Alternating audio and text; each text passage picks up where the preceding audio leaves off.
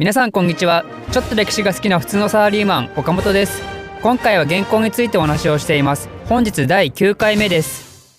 えー、前回から公安の駅についてお話をしてるんですけど前回はあの東路軍がね日本軍にズタズタのボロボロのケチョンケチョンにやられてしまったと。で合流する予定の江南軍はまだ見えない。一体江南軍はどうなってるんだ？早く来てくれ。っていうところまでお話ししたと思います。では今日はですねあの江南軍についてお話をしたいと思います。なんでそもそもこの江南軍ね予定通りのスケジュールで到着してないかっていうと実はねこれ前回お話ししたこの江南軍の司令官のねアラカンっていう人がねあの突然病気になっちゃうんですよね。なんでその司令官をね変えるんですよ。アラカンっていう人から今度アタカイっていう人に変えるんですけどそこの引き継ぎでどうやらなんか時間がかかったっていう風に言われてるんですよね、まあ、やっぱねいつの時代でも同じですよね。こう業務の引き継ぎってちょっとね時間かかっちゃうんですよね。なんで、あの、これでスケジュール通り出航できなかったと。まあ、詳細よくわかんないらしいんですけどね。で、しかもこのアタカイっていう人に変わったはいいんですけど、なんか記録を見る限りね、このアタカイっていうのは実際に船に乗ってなかったっぽいんですよね。なんで、まあ司令官は司令官なんですけど、そのね、副将の半分子っていう人がいて、この半分子、アタカイとか半分子とかなんか日本語っぽいですけど、このね、半分子がね、あの、実質の司令官だったということらしいんですよね。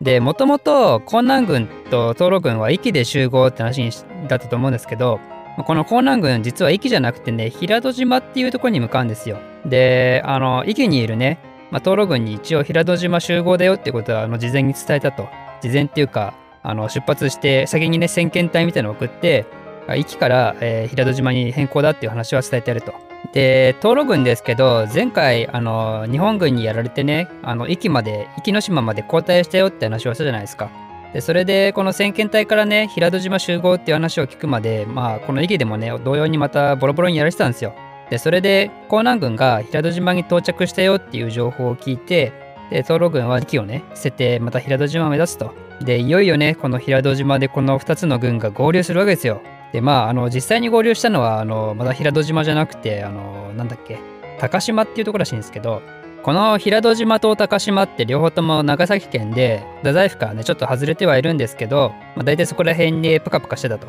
でこの高島沖でね今度はあの海戦が始まるんですよね。で本当はこの東路軍も江南軍も合流した時点で九州のあの島にね九州本島にね九州本島って言い方で合ってんのかな？あの、九州の、あの、九州ね、九州の島っていうか九州ね、九州に上陸する予定だったらしいんですけど、なんかね、こう、東路軍ボロボロにやられてたこともあるし、で、多分この海戦でもね、ちょっと有名な人が殺されちゃったりとかしてね、なんかビビって進めなかったらしいんですよね。で、あと、この辺って波が強かったみたいで細かいとこ行けなかったとか、そういう事情もあったらしくて、だから本島、本島、だから本島って言い方だったのかわかんないけど、その九州上陸はしないで、この高島にね、停泊するらし、停泊したらしいんですよ。で、その高島で、この陸上戦に備えて準備をしだすと。元軍がね、この準備に際してやったことっていうのは、こいつら戦艦いっぱい持ってきたでしょあの、前回お話ししたと思うんですけど、4400艘ぐらいあったと。まあ実際にどんくらいその高島付近にいたのかわからないんですけど、まあそのね、戦艦をね、紐で、紐、紐かどうか知らないですけど、あの、縛ってね、これを大きな砦にしたんですよ。だからこの船をねガチガチにこう固めたと。近距離で。この作戦ってなんかあのフラグ感じません？やばそうなフラグ感じません？あの全くね同様なことをして失敗した例がね過去にあるんですよ。それはねあの有名な三国志の石壁の戦いなんですけどこれもねあの義がやらかしたんですよね。こいつらもね、船をガチガチに縛って、そうやって縛ることによって船が安定して陸のように戦いますぞ、みたいな、そういうことを言われて、まあ騙されて、そういう作戦をするんですけど、実際にはその船を燃やされてね、あの諸葛亮があの神の力を使って、えー、風を起こすと。で、それで火が舞い上がっちゃって、止まらなくてボロ負けしたよっていう、まあそういう痛い歴史があるんですけど、まあね、あの、そういうフラグがあるんですよね、この、いっぱい船を縛るっていうのはね。まあそのケースしか知らないんですけど、その、それで成功したケースもあるのかもしれないですけど、すいません。私はそれは知らないですけど。まあこの時はこの元軍の船が別に燃やされたわけではないんですけど、この時ね、何が起きたかというと、あのね、ついに来たんですよ、あの台風がね、もうドカーンって。もうすごい波がめちゃくちゃ高くなって、海が大荒れになっちゃって、この縛ってた船がねぶつかり合ってぶっ壊れまくるんですよだってねこの時ってもう7月末だったんででこの灯籠軍がね日本に来てからもう2ヶ月も経ってるわけですよ。だからねやっぱね台風ぐらい来るんですよねこの時期はね絶対ね。そんな数ヶ月もこの時期にいたらね。私も昔数日九州にいた時数日でも台風2回直撃しましたからね。でしかもそのうち1回ね原付乗っててこけたんすよ。えー、みたいな。めっちゃ危なかったですからね。えー、何これっつって。だからまあ2ヶ月もいたら台風ぐらい来んだよっていうそういうことですよ。でもまあ正直ねこの来た時って一番最悪のタイミングだと思いますよ。だからもうこの縛ってた船がねもう周りもバチバチに船がいっぱいあるからもう逃げ場がなくなっちゃってねぶつかりまくってもう壊れまくるんですよ。で一説によるとあんだけあった船がねあんなあの4400もあった船がね残ったのは200だけだったと。そういう噂もあるらしいんですよね。まあやっぱねこうなるとさすがにみんな心折れちゃうんですよ。だからねほとんどのもう武将たちはもうこの残った数少ない船を確保して帰るんですよねささっとねでも船ねだって来る時15万人でしょ？15万人合計いてで4400の船で来て200しか船が残ってなかったとしたらでそれでそのうち大半をね武将が使ってたってなると帰れないですよねもうみんなね 物理的にね。ってことでこのね約10万人がね高島に取り残されちゃうんですよ。でそれをこう支える武将たちはみんな帰ったと。ということでこうなるともう本当にね日本からしたらもうあとはもうボーナスタイムですよマジで。もう残った10万人をねもう殺しまくるんですよね。本当に無双みたいな世界ですよ。もうババババみたいな。もうお前が戦国一のつわものだみたいな。まあ、そんな感じで あのみんな殺しまくると。もう10万人をね。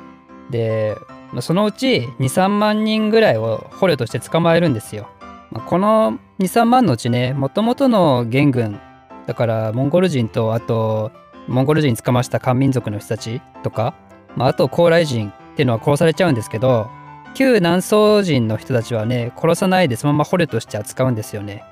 まあ捕虜って言いつつも、あの、奴隷みたいなそんな感じだったとは思うんですけど、